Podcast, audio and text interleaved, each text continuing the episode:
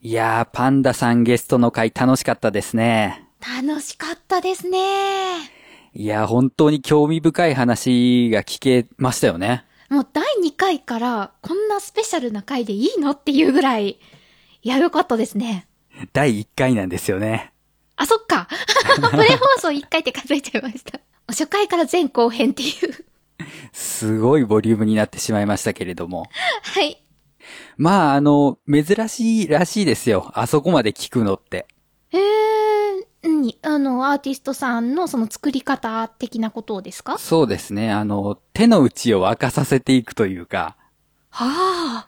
とか、あと、自分の曲の気に入ってるとこどこっすかっていう恐ろしい振り方をね。そうですね。ねえ、そりゃ、あの、他の番組で、いや、歌詞についてそんなに詳しく語るのはダメだよって言われますよね。まあね。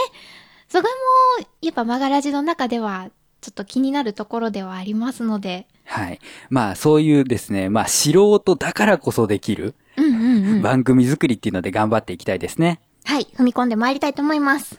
はい。というわけでですね、まあ、第2回なんですけれども、はい。いよいよ、あさみさんが曲を書いていく準備を始めていきますよ。おーってまだ準備なんですかまだ です。方法を教えていきます。ええー、もう作りたい。なんか、チェチェレチェラっていい感じに音楽やりたい。舐めてるな、この人。 そんなことないですよ。まあ、とにかくですね、あの、理論的なお話は置いておくにしても、ほまあ、やはり、あの、覚えておいてほしいことというか、う。うんうん。気をつけなければならないことというか、あの、まあ、曲は自由なんだけど、こういう手順を踏んでいくと、楽に曲が作れるよ、みたいなのを今回紹介していきたいと思いますのでは。あ、はあはあはあ、あの、教科書の一番最初、プロローグのとこですね。そうです、そうです、そうです。よし、じゃあちょっと目を通してもいいかなこれは厄介な生徒を持ちましたね。 え、な、何言ってるんですか超真面目な生徒で すよ。やる気満々。 レちょっと心配になってきましたが、頑張っていきたいと思います。ッツゴー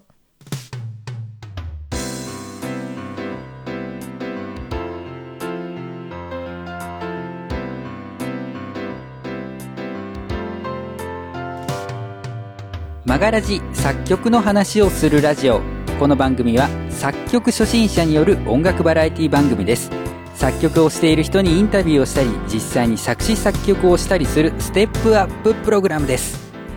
さあ、階段登っていきますよ。ほうまあ、1段目ということで、はい。あさみさんがまあ、プレ配信でですね、うんうん。僕が1曲目何作りたいですかって聞いたら、この番組のジングルを作りたいというふうにおっしゃったわけですよ。はい。言っちゃいました。この番組がどうなっていくのか。そもそも、皆さんには僕らのカラーがどういう風に映っているのかわからないけど、うんうん。まあ、ジングルを作っていくとはい。いうことなんですが、あのー結構ね、初回にやる分にしてはジングルっていいテーマだなと。あー、本当ですかはい。あの、僕が実際にサンプルを作りながら思いまして、あー、やっぱり。 へへへへへ、嬉しいな。上を行かれてしまいましたね、早速。何言ってるんですか、先生。あ、これが褒めて伸ばすか。どんどん照れさせていきますからね。もうやめてください、本 当に。じゃあ、早速なんですけど、はい。まあ、ジングルの作り方を教えますと言いつつですね、うんうん。僕がどれぐらいのジングルを作れるのかっていうのがわからないと、ほう。まあ、あさみさんにとってみても、こいつ本当に教えるだけの力があるのかと思われるかもしれませんし、いやいやいやいや、そんな。で、この番組を聞いているリスナーの皆様は、まあ、僕の作った曲を一切聞いたことがないという方もね、 うんうん。いらっしゃるかと思いますので、そんな人いるんですかねそれはいるんじゃないですか。 謙虚ですね全員が全員、おとがめフェスから来た人じゃないと思いますんで。先生、謙虚です。というわけでですね、今回あの、ジングルをですね、まあ、サンプルとして2本作ってきましたので、おうそれを聞いていただきたいと思います。はい。で、まあ、ここは保険を張っておきますが、えー、作曲初心者ですからね、僕も。あもう先生も先生もです。えー、そしてですね、ジングルを作ったのが今回初めてでございますので、なんだって。今までフル尺の曲しか作ったことがなかったので、逆にすごいな。あの、なので、ちょっと、えー、すごく不安ですし、うんうん。正直言うと、うん。時間がなくて2時間ぐらいで2本作ったの で、えー、温かい目で、温かい耳で聞いてくださいね。さあ、これが自慢となるのか、本気で2時間のクオリティなのか。はい。というわけでですね、じゃあ、あさみさんはまずジングル1の方を聞いていただきたいと思います。はーい。どうぞ。初めての曲作り。ま、ま、ま、まがらじ。おー、かわいいよかったこれいいですね。ピアノのありがとうございますズッチャ、ズッチャっていうのが、なんか心も弾みます。ありがとうございます。あの、まあ、今回ですね、実はこのジングルの歌詞というのは、うん、うん。収録外なんですけど、あさみさんからいただいてて、ああ、はい。そうなんですね。ねうん。初めての曲作りまがらじというので、ちょっとサンプルを作ってみました。おー、すごい。私が適当に言った、初めての曲作り、曲がらじみたいな感じでいいんじゃないですかっていう、あれからここまでのジングルができるとは。はい。まあ、あの、非常にシンプルなものを作ってみました。あの、やっぱり、いきなり小難しいのをうんうん。やらせるのもあれかなというので、あの、音楽に詳しい方だったらですね、まあ、3コードしか使ってないなとか、あの、あんまり凝ったメロディーじゃないなというのは分かっていただけるかなと思いますけれども、まあ、これがサンプルとしてはいいのかなと。すごく聞き馴染みがいい感じのジングルですね。あありがとうございます。あの、アレンジも今回そのジングル2本作りましたけれども、両方ともそのピアノとかですね、えっ、と、うんうんもう一個は何だったかな。えー、まあ、とにかく鍵盤系楽器1個というので作ってみましたので、なるほど。まあ、これぐらいなら、あさみさんも多分いけると思います。え、本当ですかはい。いやー、なんか聞いてしまうとこれが一番いいような気がします。でですね、今回ジングルもう一個作ってきてまして、はい。今聞いていただいたジングル1と、ちょっと聞き比べていただきたいなとおー、思いますので、はい。ではジングル2の方もはい聞いてみてください。聞いてみましょう。初めての曲作り、まがらじ。あー、こっちはなんかおっとりとした感じの、これもかそうでわ、すね。あの、音は可愛らしい感じですね。はい。まあちょっと落ち着いた感じで、うんうん。えっと、コード進行が結構おしゃれというか、うんうんうんうん。あの、一番高い音が半音進行になってる部分があったり、みたいなのをちょっとし意識してね、ほう、えー作ってみたんですけれども、もちろん僕は歌詞にメロディーをつけてコード判定をしていくという形なんですが、うんうん。まあ、あさみさんが作るメロディーによってはこっち寄りになる可能性も、うーんまああるわけですね。コードが3コードだけで足りるのか、それともちょっと、あの、小難しいというか、おしゃれなコード使わなきゃいけないのかっていうのは、まあ実際に作ってみないとわからないところなので、はい。今もう言ってることがちんぷんかんぷんです。はい。えっ、と、多分ですね、その、コード判定のところで、あの、お話しすることになると思いますので、はい。とりあえずはですね、まあ、あ、簡単なコードで作れるケースと難しいコード使わなきゃいけないケースがあるんだ、ぐらいに思っていただければ。はーい。えー、そしてですね、このジングル2つ聞き比べていただいて、うんうん。最後の音で気になることないですか最後の音、ジングル2の方は、なんか、こう、まだ続くのかなっていう感じでしたはい。非常にいいですね。あの、ジングルっていうのは基本的に、まあ短いもので、しかも、うんうんあの、お話とお話の間に挿入されるわけですよね。おー、うんうん。なので、ある程度、あ、終わったっていう感じその短くまとまっている感じが欲しいわけです。うんうんうんうん。で、えー、まあ、ドレミファソラシドの波長長で言うとですね、はい。あ、終わったって感じる音はどの音なんですよ。あ、波長長、はーは、どの音ですね。はい。で、えー、2番目に聞いてもらったジングル2うんうん。がですね、あの、ドレミファソラシドで言うと、ソの音で終わってるんですね。へー、ドミソのソはい。うん。あの、ソっていうのはですね、まあ、どうほどではないんですけれども、そこで終わっても問題がない音でして、おー。はい。でも、なんかその、続きがあるような感じを受けますよね。うんうんうんうん。だから、ドで終わるのが、あの、fin のファンだとすると、うんうん。ソで終わるのは to be continued なんですよ。あーそういう違いが。あります。へで、ーあの、じゃあそれ以外の音は終われないのかっていうと、そんなことはないんですけど、なるほどうんうん。やっぱりジングルだったら、まあ、ドとソで終わるのが、ベターというか、うんうんうんうん多分曲、えー作っていく、コードをつけていく、アレンジをしていく上でも多分簡単にできると思うので、うんうん。まあそのあたりもですね、こうメロディーをつけるところでちょっとお話をしていきたいなと思っております。はい。これ例えば、いえっと、八丁調だけじゃなくて、二単調とか、補丁調の時も同じように、えっと、そこから数えたその音で終わるのが、なんとなくこう、続くような終わり方になるものなんですかそうなんです。で、今お話しされていることが、うん。うわ移動度の考え方なんですよ。ー、出た、移動度。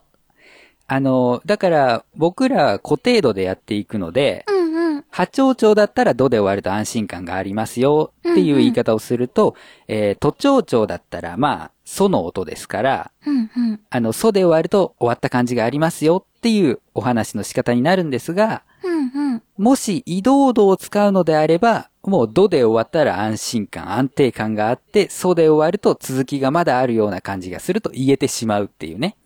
なるほどって言いつつ、なん、なんとなく、はい うん、なんとなくです。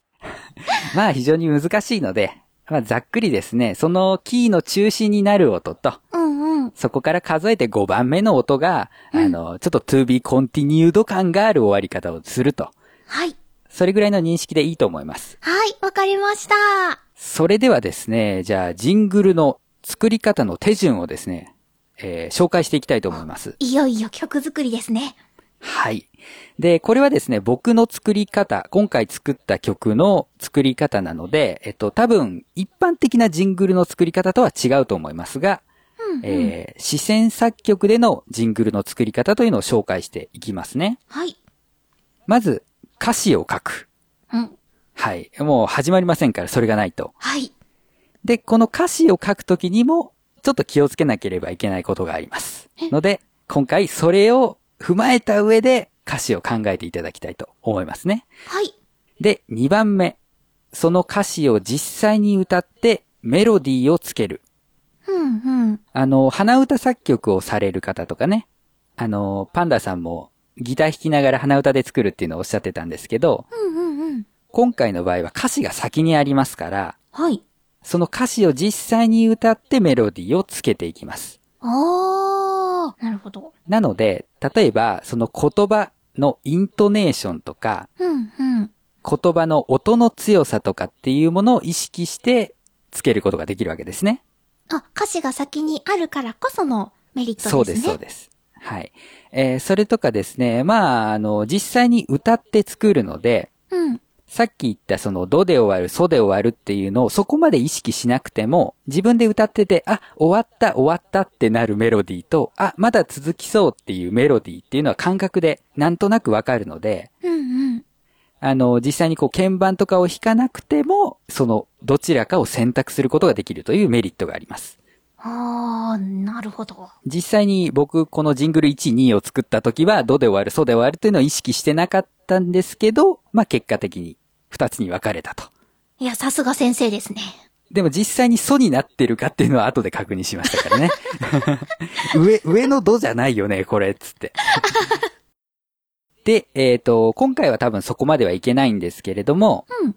メロディーをつけたらですね、そのメロディーからキー、調を判断します。メロディーから調をはい。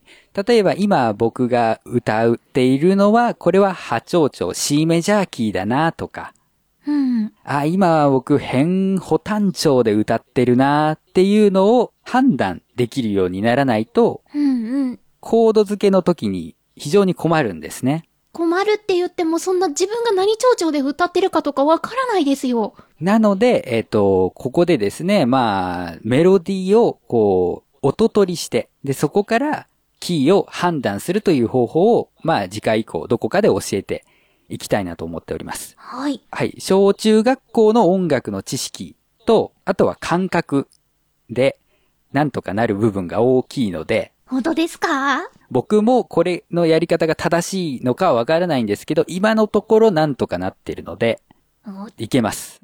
はい。特に今回はですね、あの、メジャーキーで作ってもらおうと思っているので、うんうん。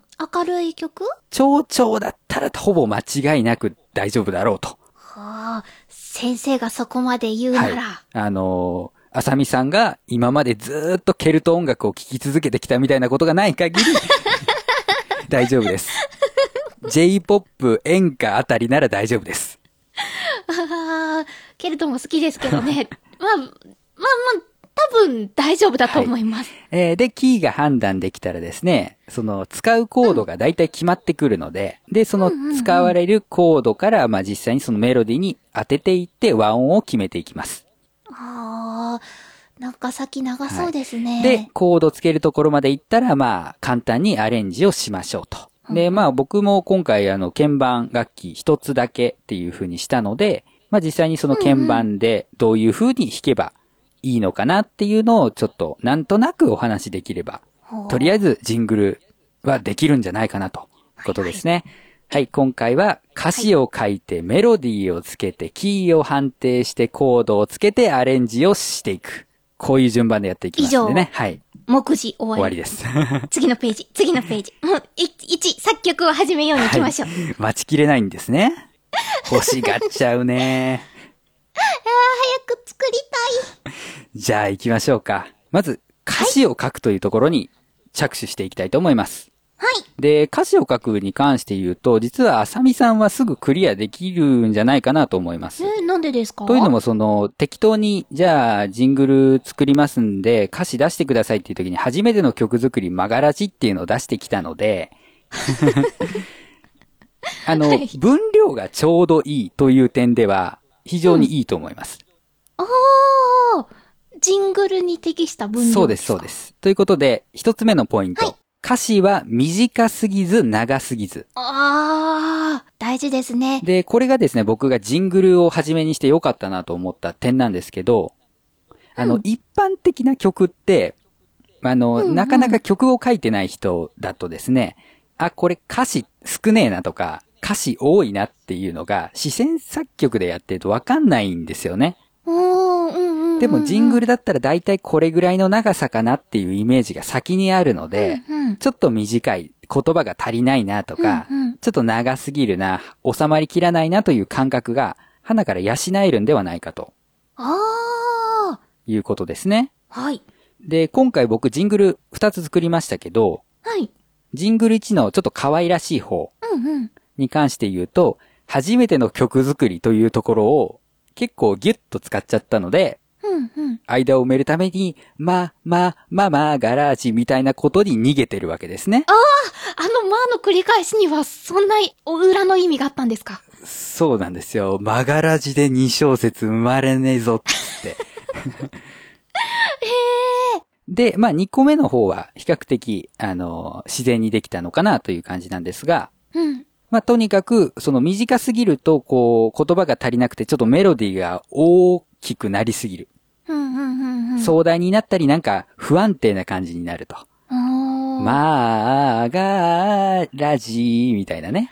ああ、一つの、えっ、と、文字に対して複数の音を載せなきゃいけなくなったりするので、うんうん。少ないとそういう危険性がある。で、長いと、もうラップとかトーキングとか、波にこうバーって言っていかなくちゃいけないので、それはジングルとしてはダメですよね。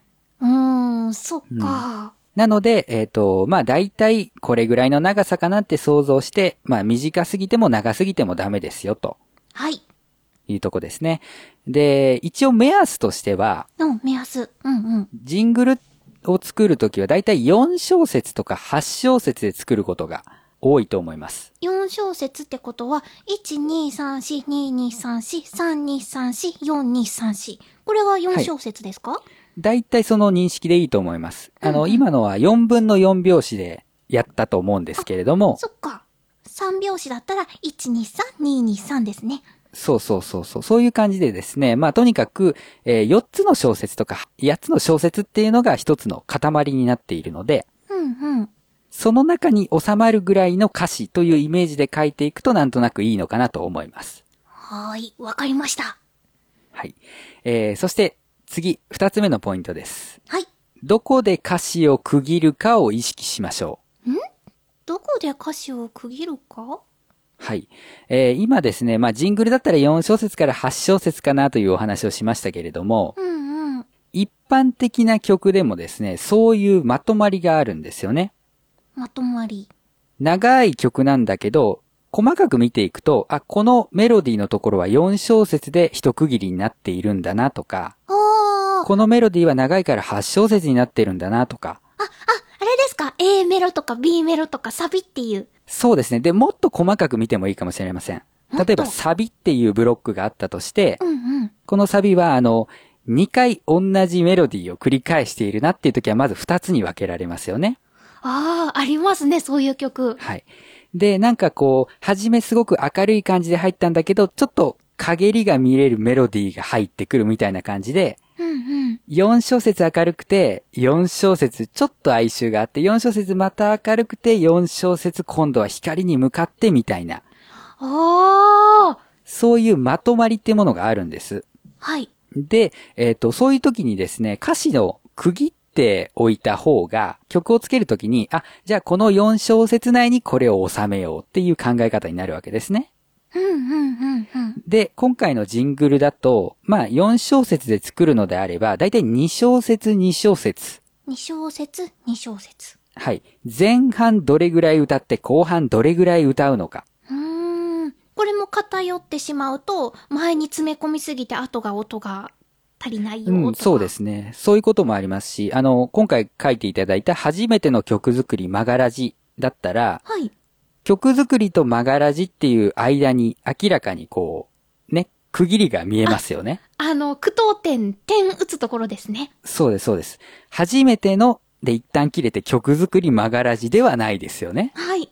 で、こうなってくると、ということは、じゃあ前半に初めての曲作りっていうのを入れて、残り後半2小節で曲がらじかなという発想になるわけですけど。ほう、うんうんうん。なので、分量的には、その、ちょうどいい長さだなと思っても、前半がめちゃくちゃ長い。で、残り2小節を一文字で埋めなきゃいけないみたいなことになると、うんうん。大変なんですよね。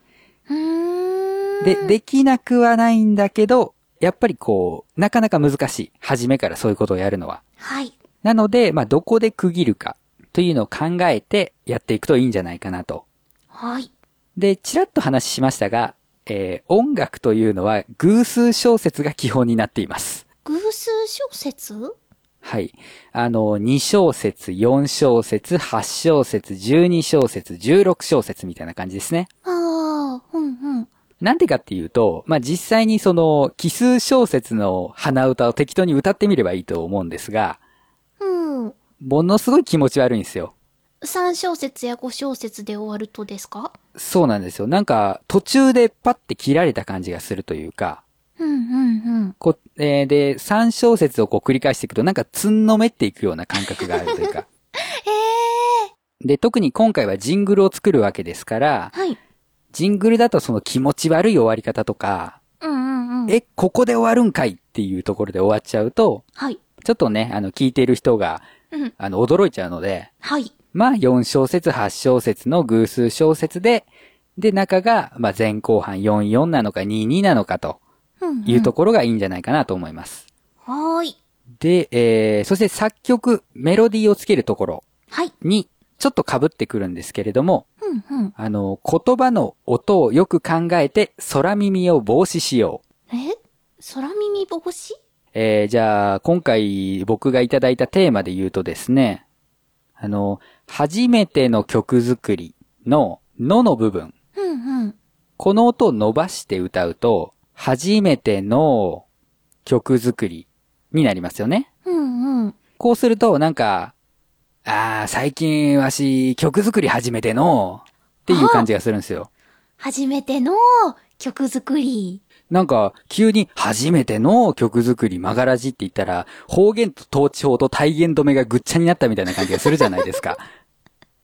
いろんな表現方法になっちゃうんですね。そうなんですよ。ね。この脳を伸ばしてしまうと、その、単純に言葉同士を繋いでいるのか、それとも、あ初めてのっていう、ね、うんうん方言なのかがちょっとわからないというか、まあ、空耳してしまうことがあるかもしれない。うんうん。まあ、今回のテーマだったら、あの、そこまで深く読んでしまう人はいないと思いますけれども、あの、パンダさんがおっしゃってた、あの、ね、歩調をっていうのを包丁をっていうね。ああいうことはどこにでもありますから。はい。あの、今回作る歌詞がどういうものになるかわかりませんけれども、もしそういう空耳が起こりそうだったら、それを避けるようなメロディーにした方がいいなとうんうん。いうところですね。はい。以上がですね、まあ歌詞を書くとか、まあメロディーをつける時点で注意すべき点です。はい。えー、なのでね、えー、実際にジングルを作っていくときにはこの歌詞を気をつけていただきたいなと思うんですけれども、はい。じゃあ、宿題にしますかおー宿題にしちゃいますか。できたら番組制作上、なんとなくメロディーをつけてきていただけるとスムーズにいくというか、裏事情なのにめっちゃ本編で話すんですね。話します。えーっと、次回収録日までにその、なんとなく歌った音源を僕に送ってきていただけると、はい。スムーズに進行するのではないかなと思いますので。めっちゃプレッシャーかけられてる。いや、で、それでできなかったらできなかったで、こっちもやっぱり対応を変えますので、おお。つまずいたところをフォローしていくと。さすが。もうこれはい家庭教師みたいなものですからね。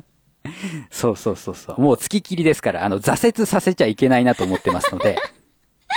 はーい。頑張ります。うん。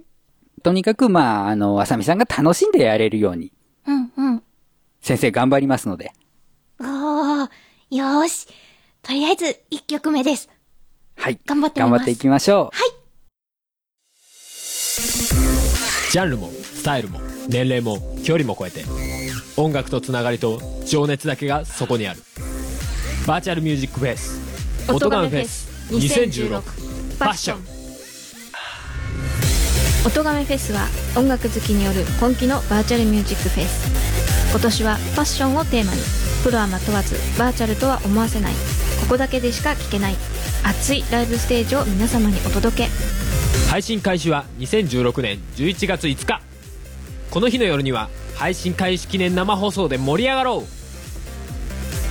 今年の出演アーティスト春アニマルキャスターズ笹山 DY Q from サンアヤコング川崎イエロー弓弓パラダイスデストロイヤーズメガネ D 深夜新崎発注シグマ人の子レプー青いコッシー今年で4回目になる音がめフェスこれまでの音がめフェスも全て絶賛無料配信中全ての音がめフェスに関する情報は「音がめフェスポータルサイト」と検索して特設サイトをご覧くださいあなたが聞いた時がライブの時間それが音ガメフェスです音ガメフェス2016パッション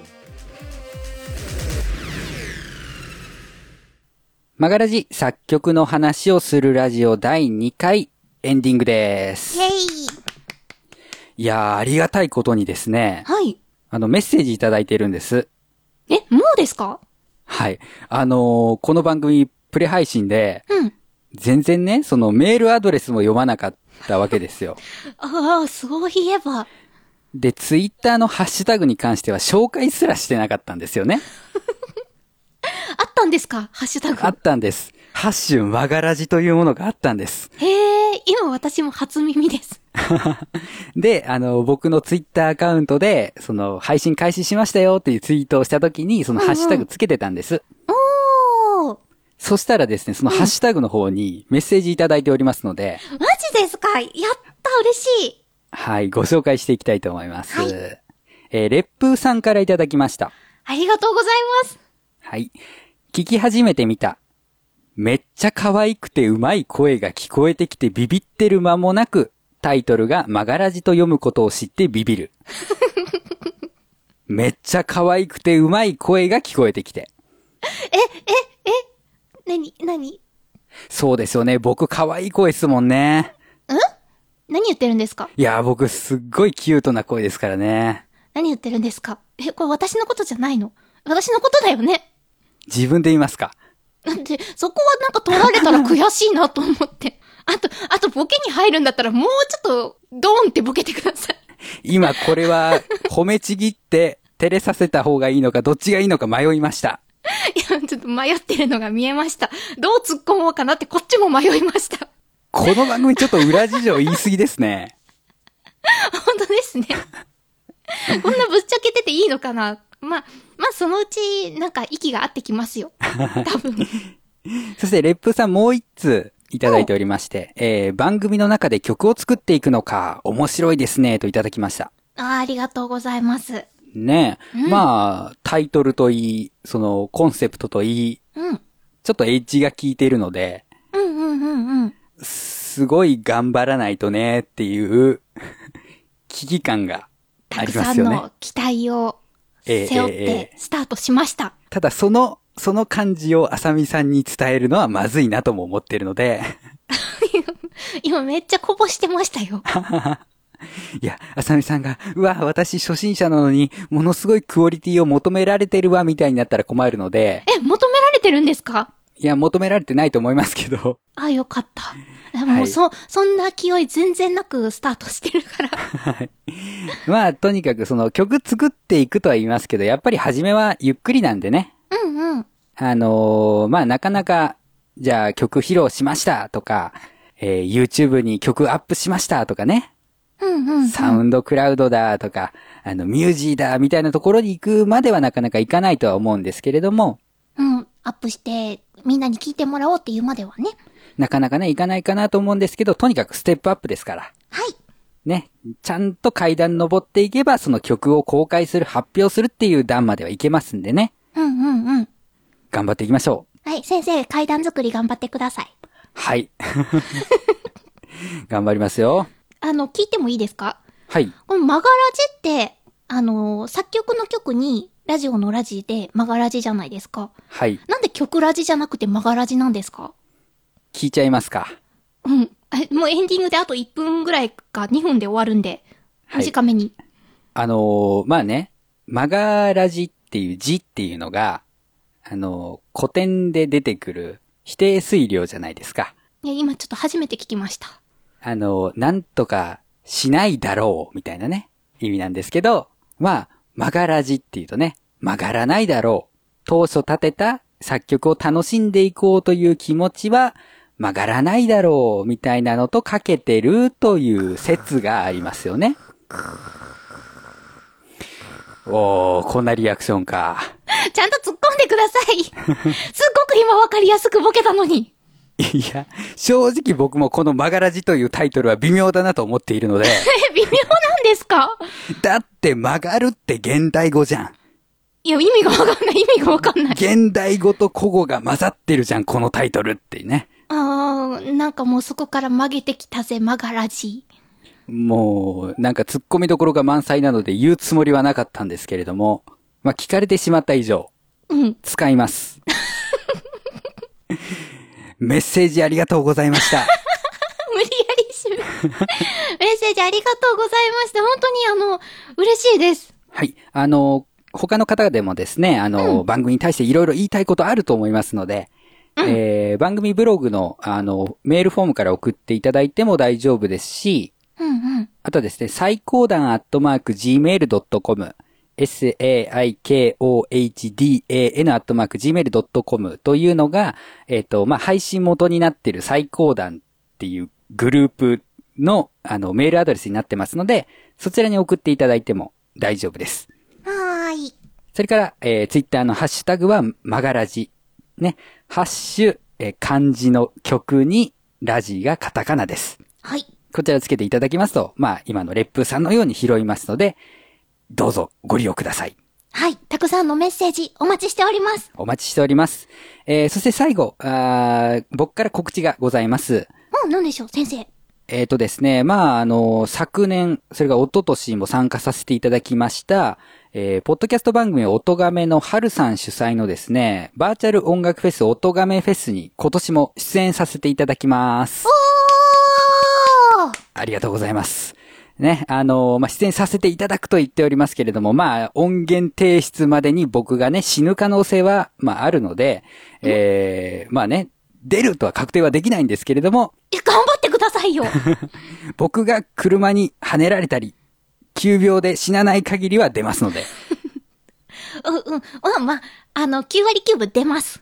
出ます。はい。出ますので、あの、ぜひともあの、よろしくお願いいたしますあ、応。援します。ありがとうございます。 えっ、と、音亀フェスっていうものがよくわからないという方はですね、まあネットで検索していただきますと、過去の音亀フェスのね、音源があ出てくると思いますので、ぜひ聞いてみてください。あの、非常に面白いイベントですので。めっはいちゃ盛り上がるライブです。はい。えー、なんでね、まあ、近づいた時はもちろんまた告知いたしますけれども、それまでですね、まあ、過去のフェス音源、まあ、僕も出演している部分がありますので、聞いていただけたらなと思いますし、はい。あと、2015のコンピレーションアルバムというのが今発売中なんですけれども、はい。えー、その中にですね、僕が作った曲が一曲入っておりまして、うんうん。あの、ポッドキャストという曲なんですけれども、えっ、と、iTunes ストアとか Amazon MP3 とか各所で購入可能ですので、これはい購入しても僕にはお金入ってこないので、え、そこまで言っちゃっていいんですか言っちゃっていいんです。あの、音亀フェス開催費用にどんどんなっていきますので、僕は来年も出たいので、はい。買ってください。お願いします。お願いします。アルバム単位で買ってください。はい。あのー私も一緒に出させてもらってます。お三つのリスドショコラも入ってます。よろしくお願いします。よろしくお願いいたします。はい。えー、そうやって懇願したところでですね、 はい。えー今回のマガラジ以上にしたいと思います。はい。